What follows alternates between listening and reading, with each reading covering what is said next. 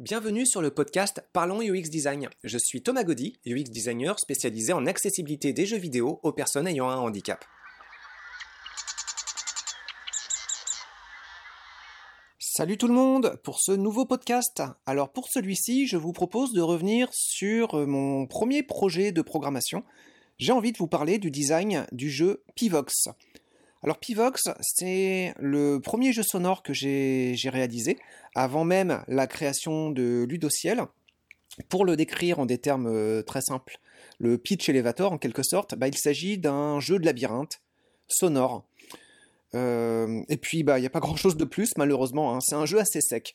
Au niveau des, conditions de, réalisation de ce jeu, c'était le premier projet dans le cadre de mon doctorat en partenariat avec l'entreprise CCIA, euh, avec le laboratoire Cédric Ducnam et euh, mon directeur de, de thèse Stéphane Natkin, ainsi que euh, avec euh, Dominique Archambault qui avait déjà à son actif euh, plusieurs projets de recherche dans le domaine des jeux sonores, en particulier le projet Team. le projet Team, c'était un ensemble de jeux sonores réalisés avec un partenariat de plusieurs labos à l'échelle européenne. Et le plus connu euh, des projets qui a émergé de cette participation, c'est euh, Mudsplat, qui est une sorte de Space Invader assez simple, mais très efficace. C'était le premier jeu sonore dans lequel je me suis senti à l'aise euh, à embarquer en tant que voyant, parce que bah, les autres, j'essayais, je, ne comprenais pas grand-chose. Et, et puis bah, celui-ci, ça me semblait très clair, d'une part, et d'autre part, très amusant. Par contre, il y a toujours des bémols. Hein. malheureusement, il était assez simple et on en faisait très vite le tour. Donc, Bon, évidemment, quand on se lance dans un doctorat, il y a toujours des questionnements derrière, et puis euh, bah, de ces questionnements arrivent ensuite euh, des protocoles d'expérimentation, des choix. Et donc le jeu euh, Pivox, bah, c'était pas un jeu gratuit. Derrière, évidemment, il y avait une considération de, de départ. Alors la considération de départ, c'était de se dire que en l'absence de visuel dans le domaine des jeux sonores, et tous les jeux sonores ne sont pas dépourvus de visuels, mais la plupart, la grande majorité des jeux sonores, euh, en tout cas à l'époque, l'étaient, eh bien c'est très difficile de comprendre les commandes. Et donc euh, il s'agissait de réaliser un jeu qui puisse être plus agréable à prendre en main à la façon d'un jeu vidéo. En d'autres termes, dans un jeu vidéo, quand vous découvrez un jeu, pour peu que vous soyez déjà un petit peu habitué avec euh, le format, bah, vous n'allez pas lire la notice. Alors évidemment, euh, dans les vieux jeux en boîte, il y avait une notice, et puis typiquement, c'était assez agréable de pouvoir euh, la feuilleter le temps de se rendre chez soi, hein, entre le magasin où on a pu acheter le jeu, et puis euh, chez soi où on allait le lancer soit sur ordinateur, soit sur la console. Bon voilà, c'est la notice, c'était plus pour feuilleter un petit livret, et puis prendre un, bon, un bon moment à lire le scénario, à regarder un peu la mise en page, pour se plonger en douceur dans l'ambiance. Mais finalement, les commandes, bah, il euh, n'y a pas besoin de les lire pour euh, comprendre comment jouer le jeu. Plus que ça, d'ailleurs, euh, si un jeu nécessite qu'on lise le livret pour savoir comment il se joue, bah, quelque part le jeu est raté parce que ça va être quelque chose qui va être frustrant. On lance le jeu pour s'amuser, on comprend rien.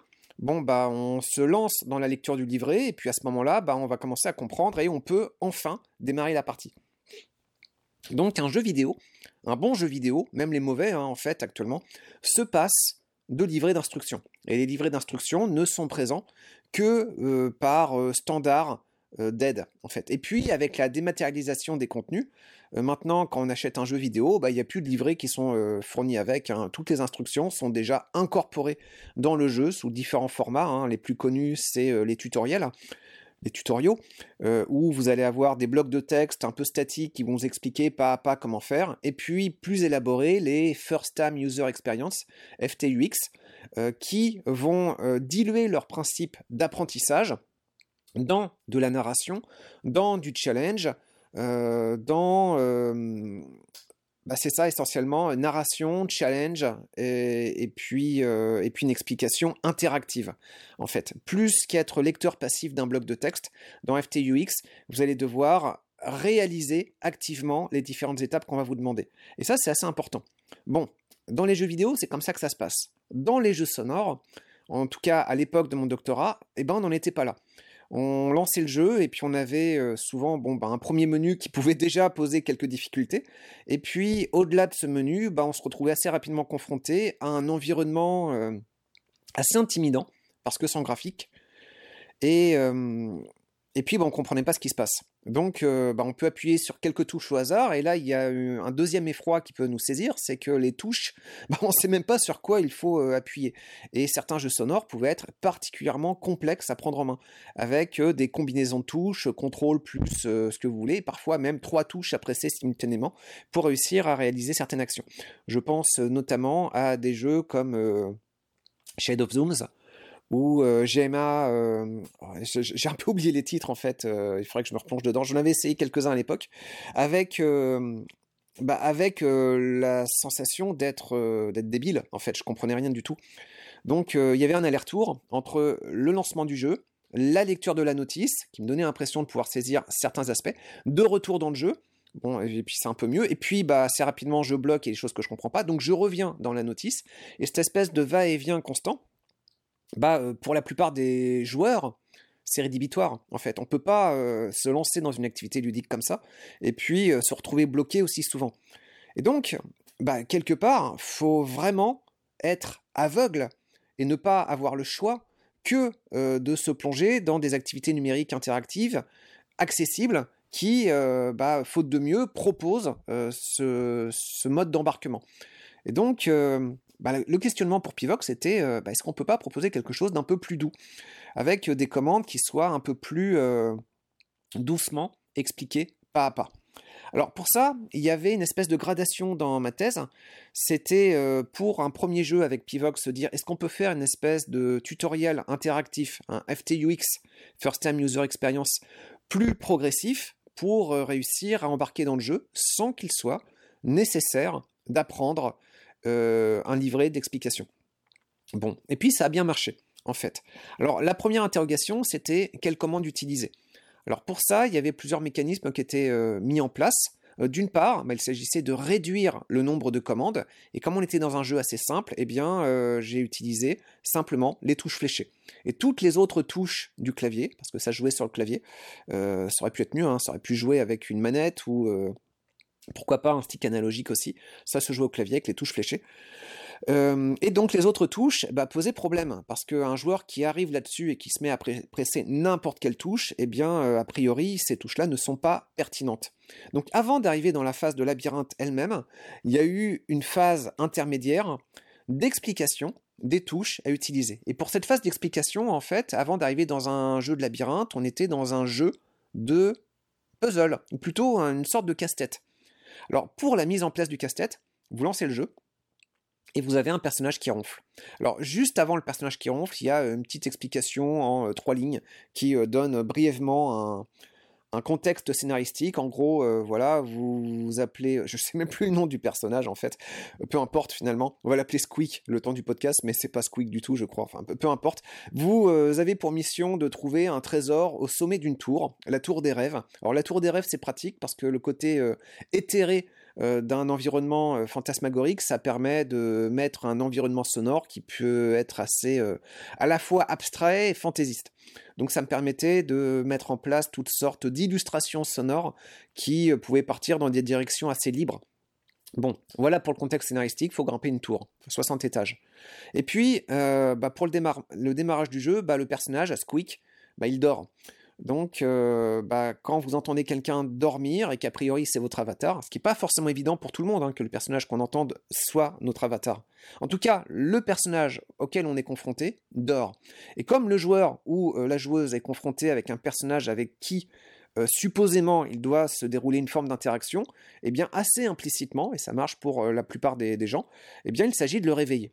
Et quand vous appuyez sur une touche, eh bien ça va lancer un espèce de bruit de bruit un peu abstrait en fait, et chaque touche va déclencher son propre bruit. Et en fait, euh, il y a une espèce de gradation. Plus vous allez presser une touche qui va s'approcher euh, des touches fléchées, et plus le bruit que vous allez déclencher va s'apparenter à un bruit qui va être de plus en plus clair, audible, net. Et si vous appuyez bien sur les touches fléchées, ce bruit va se transformer en bruit de réveil, ce qui va permettre de réveiller euh, bah, notre personnage. Et donc là, bah, ça permet d'avoir une première phase de prise en main du jeu. Alors pour les débutants, c'est une phase de casse-tête. Donc on va appuyer sur les différentes touches. Elles répondent tous, ou presque toutes. Et puis euh, si vous appuyez sur échappe, bah là par contre c'est pour quitter le jeu. Donc euh, voilà, il y a quand même un respect des standards. Euh, vous lancez le jeu. La première fonctionnalité, évidemment, ça devrait être de pouvoir le quitter. Et donc pour les joueurs experts, bah, c'est pas une phase qui va leur demander trop de temps parce que vous lancez le jeu et dès l'instant que vous voulez démarrer vraiment la partie rapidement, vous appuyez tout de suite sur la touche fléchée et puis le personnage se réveille et il est prêt. Donc cette phase intermédiaire, elle permet d'identifier en douceur et dans un contexte ludique quelles sont les touches à utiliser.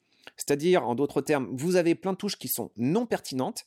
Eh bien, ces touches non pertinentes, vous allez quand même renseigner en termes de UX design que euh, appui dessus est bien pris en compte, qu'il y a bien un feedback qui est adressé à l'utilisateur, mais que ce feedback est insuffisant pour réussir à faire évoluer la situation de jeu. Et vous pouvez transformer cette situation ludique en faisant en sorte que les différents feedbacks sont différents de touche en touche, ce qui induit l'idée que les différentes touches ont des fonctions des fonctionnalités différentes et que peut-être que là-dedans il y a une logique à explorer, à explorer pour essayer de comprendre pourquoi telle touche a tel feedback moins clair et pourquoi telle autre touche plus proche des touches fléchées a un feedback un peu plus net et peut-être un peu plus signifiant. Mais comme on est dans un environnement plutôt abstrait, bah, ce côté signifiant, évidemment, euh, euh, c'est euh, laisser libre à l'imagination, l'interprétation de, chacun. Bon, et puis une fois qu'on a démarré le personnage, pour continuer un petit peu la, gradation de l'apprentissage, eh bien il s'agit de renforcer le sentiment de confiance, de sécurité, en permettant au joueur de contrôler son avatar et de franchir de premier niveau. Donc à ce stade, il a appuyé sur les touches fléchées, il a réveillé son personnage, eh bien on voudrait renforcer ce comportement. Donc on fait en sorte que bah, le joueur va continuer à utiliser les touches fléchées. À ce moment-là, s'il appuie sur les autres touches, les autres touches ne répondent plus, ne répondent que les touches fléchées. Donc on veut renforcer le comportement. Quand on appuie sur une touche fléchée, le personnage, l'avatar, va se déplacer dans la touche, la direction correspondante. Donc il y a quatre touches fléchées, haut, bas, gauche, droite. Si j'appuie vers le haut, mon personnage se déplace vers le haut. Vers le bas, le personnage se déplace vers le bas, gauche et droite. Voilà. Sauf que, en l'absence de visuel, le joueur et, ou la joueuse ne voit pas ce que, ce que ça donne. Donc à ce stade-là, bah, euh, le mappage de ces directions, il n'est pas forcément évident. On ne sait pas à ce niveau-là si on est dans un jeu vu de haut ce qui, est, le cas dans Pivox, ou un jeu type side-scroller, ou un jeu avec des commandes un peu plus abstraites, comme on peut avoir aussi finalement euh, dans, pas mal de, jeux. Je n'ai pas d'exemple en tête, mais euh, voilà. Le, le mappage et l'utilisation des touches fléchées n'est pas évident en soi pour les nouveaux joueurs. Donc à ce stade-là, on veut juste faire un renforcement. On appuie sur une touche fléchée, et on entend le personnage se déplacer. On entend des bruits de bas, des bruits de pas, qui sont pas d'ailleurs très réalistes. Hein. Ça fait euh, toc toc. Voilà, c'est pas hyper net. On pourrait avoir un meilleur euh, réalisme et soin du détail au niveau du choix des, bruitages. Bon. Et puis, bah, quelle que soit la direction dans laquelle on se déplace, le personnage, au bout du compte, va finir par atteindre une sortie. Et donc, on va franchir comme ça un premier niveau. Le deuxième niveau, le personnage dans son point de départ va être entouré de sorties encore, mais à une distance un peu plus grande. Et puis dans un troisième niveau, ce sera toujours le même principe, mais à une distance encore un peu plus grande. Et donc l'idée, c'est vous appuyez sur une touche fléchée, et puis, pour peu que vous persévériez, eh bien, ça va vous permettre de progresser des niveaux et ça va vous donner un sentiment de confiance. Ok. Alors, à ce stade-là, il y a une erreur de design. C'est-à-dire qu'il y avait des joueurs qui appuyaient tantôt vers le haut, tantôt vers le bas, et quand on alterne haut, bas, haut, bas, bah, le personnage, sur sa grille de déplacement invisible, bah, il reste sur place et il ne parvient pas à atteindre les sorties qui sont disposées autour de lui. Ce qui fait que le joueur ou la joueuse peut se décourager. J'ai vu quelques cas comme ça de joueurs qui essayaient les différentes touches fléchées. J'appuie en haut, bon, j'entends un toc-toc, bon, je sais pas ce que ça fait d'autre. J'appuie en bas, j'entends un toc-toc encore. J'appuie à gauche, toc-toc, à droite, toc toc encore, et puis euh, bon bah voilà, j'ai appuyé les quatre touches fléchées et il se passe pas grand chose. Donc pour parfaire cette situation de renforcement, eh bien en fait, plutôt que de faire une distance à parcourir, plutôt euh, mettre un nombre d'appuis euh, fixe, c'est-à-dire j'appuie peut-être deux fois sur une touche, quelle que soit la touche, et je progresse dans le niveau puis euh, 4 fois ou 5 fois dans la touche, quelle que soit la, séquence, et je progresse encore. De cette façon, les situations d'aller-retour où le personnage peut se retrouver bloqué au centre sans atteindre une sortie, bah, ça permettrait de le passer quand même. Bon. Après, une fois qu'on a renforcé le sentiment de confiance sur l'utilisation des touches fléchées, eh bien, on va introduire un nouveau composant qui est essentiel dans le design de notre jeu de labyrinthe, c'est bah, les murs du labyrinthe. Donc là-dessus, bah, on fait des couloirs. Donc les personnages, en fait, on va pouvoir le déplacer encore, mais il n'y aura qu'une seule sortie. Et donc, euh, la sortie va être dans une direction, mettons en haut, et pour atteindre cette sortie, je vais devoir appuyer sur la touche haut peut-être en 4, 5, 6 pas, je ne sais plus exactement. La distance est assez courte. Et si j'appuie dans les autres directions, gauche, droite ou en bas, mon personnage va se cogner. C'est assez net, hein. il va crier aïe assez, euh, assez fortement. Et donc euh, j'essaye les directions au hasard, aïe, aïe, aïe, et puis là, tiens, je me déplace. Bah, je continue à me déplacer dans cette direction, tac, tac, tac, tac. J'atteins la sortie, je prends un ascenseur, j'arrive à la sortie suivante. Et donc dans ce design-là, on va présenter des couloirs. Un couloir qui va tout droit en haut, un couloir qui va tout droit à gauche, un couloir qui va tout droit en bas, et un couloir qui va tout, droit à gauche. Euh, ah, enfin, j'ai oublié une direction là. C'est dingue cette faculté que j'ai pour ce podcast à me, mélanger les, pieds. Bon, euh, donc vous avez compris le principe.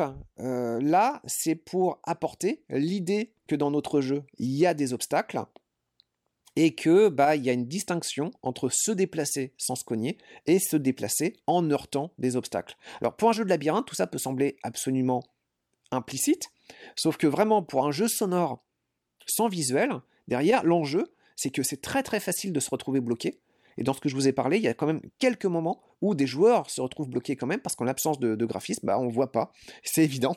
Et, euh, puis, bah, ça peut être très déstabilisant pour les nouveaux joueurs de comprendre quel est le propos du jeu, quel est son gameplay. Bon, une fois qu'on a instauré la distinction entre espace libre dans lequel je peux me déplacer et espace physique euh, occupé dans lequel je peux me cogner, eh bien on va commencer à sonoriser d'autres éléments. Actuellement, ce qui était sonorisé, c'était juste euh, les actions de l'avatar qui pouvaient soit se déplacer, soit se cogner. Sauf que tout ça va devenir très hasardeux pour des labyrinthes un peu plus complexes. Donc, dans une étape suivante, la sortie commence à être sonorisée. Et donc là, eh bien, cette sortie, euh, je vais pouvoir l'entendre euh, si elle est sur ma gauche dans l'écouteur de gauche, si elle est sur la droite dans l'écouteur de droite, et puis il reste la direction haut et bas. Et là, c'est pas une totale convention, mais c'est utilisé dans beaucoup de jeux, et on le retrouve aussi un petit peu avec l'effet Doppler. Si euh, la sortie est en haut, eh bien, enfin, c'est pas tout à fait. Le Doppler, ça marche pas tout à fait comme ça, mais si la sortie est en haut, je vais l'entendre plutôt aigu. Et si la sortie est en bas, toujours par rapport à la position de notre avatar, eh bien elle va, avoir un rendu plus grave. Dans une représentation de jeu style FPS, c'est plus net. Euh, en haut devient devant, et là c'est euh, plus fréquent que quelque chose devant soit aigu et quelque chose derrière euh, soit moins soit, plus grave. Surtout quand on est en mouvement et qu'il y a quelque chose qui arrive dans notre direction, en fait par les deux entités, nous en tant que récepteurs, et puis euh, l'entité qui est devant qui émet du bruit, par euh, les mouvements conjoints, en fait, les ondes sonores se compressent et donc ont tendance à être plus aiguës. Et puis lorsqu'on dépasse l'objet émetteur de son, que cet objet devient derrière et que la distance s'agrandit, et eh bien là, du coup, par cet éloignement, les fréquences sonores ont tendance plutôt à être un peu plus étendu, j'ai pas les bons termes de vocabulaire non plus, en tout cas avec un rendu plus grave. Et donc de cette association euh, qu'on a euh, au quotidien, en fait, c'est plus naturel d'avoir quelque chose devant aigu, derrière grave, et puis euh, par extension un peu approximative, en haut aigu et en bas grave. Ça marche pas trop mal. Et donc, on peut sonoriser la sortie. Et donc, la sortie va être sonorisée comme ça, spatialement, euh, gauche, droite, haut, bas, en jouant sur le panoramique, gauche, droite, et euh, le pitch, euh, haut, bas, aigu, grave. Ça marche assez bien. Une fois qu'on a obtenu cet aspect-là, et eh bien ensuite l'étape suivante, ça va être de sonoriser des murs, mais dans un contexte très très simple, avec des configurations d'obstacles extrêmement simplifiées. Et donc on aura par exemple bah, juste une arène carrée. Et dans cette arène carrée, bah, si j'arrive sur les bords, je vais entendre le mur être sonorisé. Donc si je longe un mur à gauche, je vais entendre un mur qui va déclencher une petite rythmique euh, bouclée euh, sur la gauche. Plutôt une nappe d'ambiance en fait. Comme ça, les bruitages du déplacement constituent des rythmiques, les collisions constituent des rythmiques, et puis les murs, eux, génèrent des nappes d'ambiance. De cette façon, les ambiances et les rythmiques se mélangent plus harmonieusement. Et la sortie, elle, la sortie, elle va générer une forme de mélodie. Donc le jeu se constitue de trois éléments rythmique euh, par la fréquence d'appui du joueur, euh, nappe d'ambiance générée par la position de l'avatar par rapport à par rapport à sa localisation autour des murs, et donc on entend juste les murs immédiatement à proximité de, l'avatar, et puis une mélodie générée par la sortie. Donc le jeu va être de se rapprocher de la mélodie, plus on se rapproche, plus le volume de la mélodie est fort, et, euh, puis euh, essayer d'identifier la position des obstacles pour euh, se familiariser avec... Bah, avec la configuration du, du labyrinthe. Et donc, pour cette étape-là de sonorisation des murs, les premiers labyrinthes sont très très simples et donc des carrés. J'arrive au centre d'un carré. La sortie est bah, sur un bord, en fait, je peux l'entendre. Et puis, bah, en baladant, je peux entendre un mur avant de me cogner dessus, par effet d'association, je vais finir par comprendre que lorsque j'entends un mur à gauche, si j'appuie sur la gauche, je me cogne, donc cette musique signifie qu'il y a un obstacle à gauche. Ça marche assez bien. Le taux de réussite du jeu, c'était pas de 100%, il euh, faut revoir la thèse, le doctorat euh, pour avoir les chiffres. Euh, globalement, en fait, ça, ça marche bien. Ça marche quand même tellement bien que certains joueurs aveugles, habitués de jeux sonores, ont réussi à terminer le jeu plus rapidement que moi en tant que développeur du jeu connaissant son contenu. Donc pour ça, j'avais été assez impressionné. Le joueur comporte 60 niveaux. Quand on regarde le visuel des niveaux qui aussi figurent dans les annexes de, ma thèse, bah euh, c'est jamais des niveaux très complexes à parcourir visuellement. Par contre, à parcourir auditivement, ça peut être beaucoup plus confondant. Euh, on n'a pas de représentation globale des niveaux avec euh, nos capacités de l'avatar, nos capacités auditives. Donc, Pivox, en gros, c'était ça.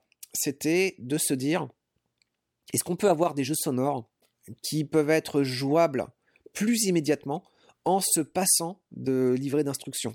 Et puis la réponse, bah, globalement, c'était euh, oui, ça peut même très très bien marcher. Évidemment, ça dépend du style de jeu.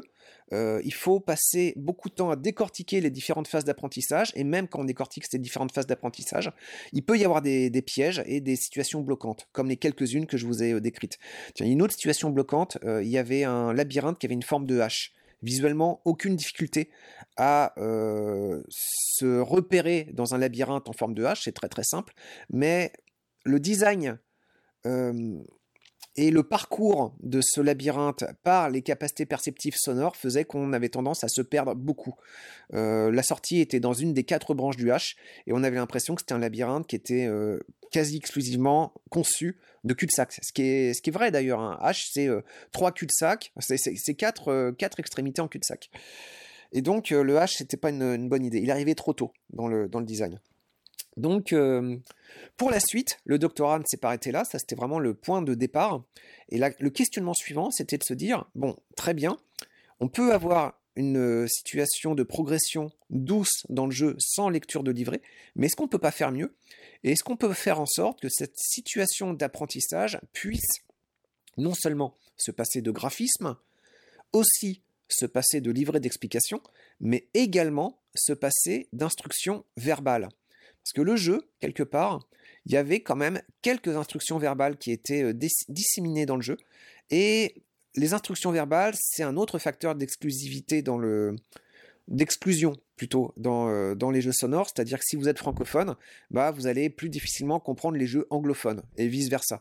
Et donc, euh, non seulement il y a la barrière perceptive, vous ne pouvez pas jouer aux jeux vidéo qui reposent trop sur le visuel, mais aussi la barrière du langage, et cette barrière du langage, bah, elle surcloisonne l'environnement des jeux accessibles. Donc euh, le questionnement suivant, c'était de se dire, est-ce qu'on ne peut pas aller plus loin dans ce processus d'apprentissage en douceur et proposer un processus d'apprentissage qui repose exclusivement sur des sons ou de la musique, mais plus généralement des sons, et moins sur des instructions verbales. Et ça, j'ai essayé de l'aborder avec Pivox 2. Et c'était plus compliqué. Et ça, on en parlera dans un prochain podcast. Merci beaucoup. À bientôt.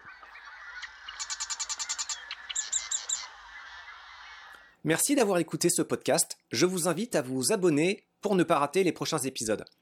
Si vous voulez en savoir plus sur moi, je vous invite à consulter mon profil LinkedIn, Thomas Gaudy.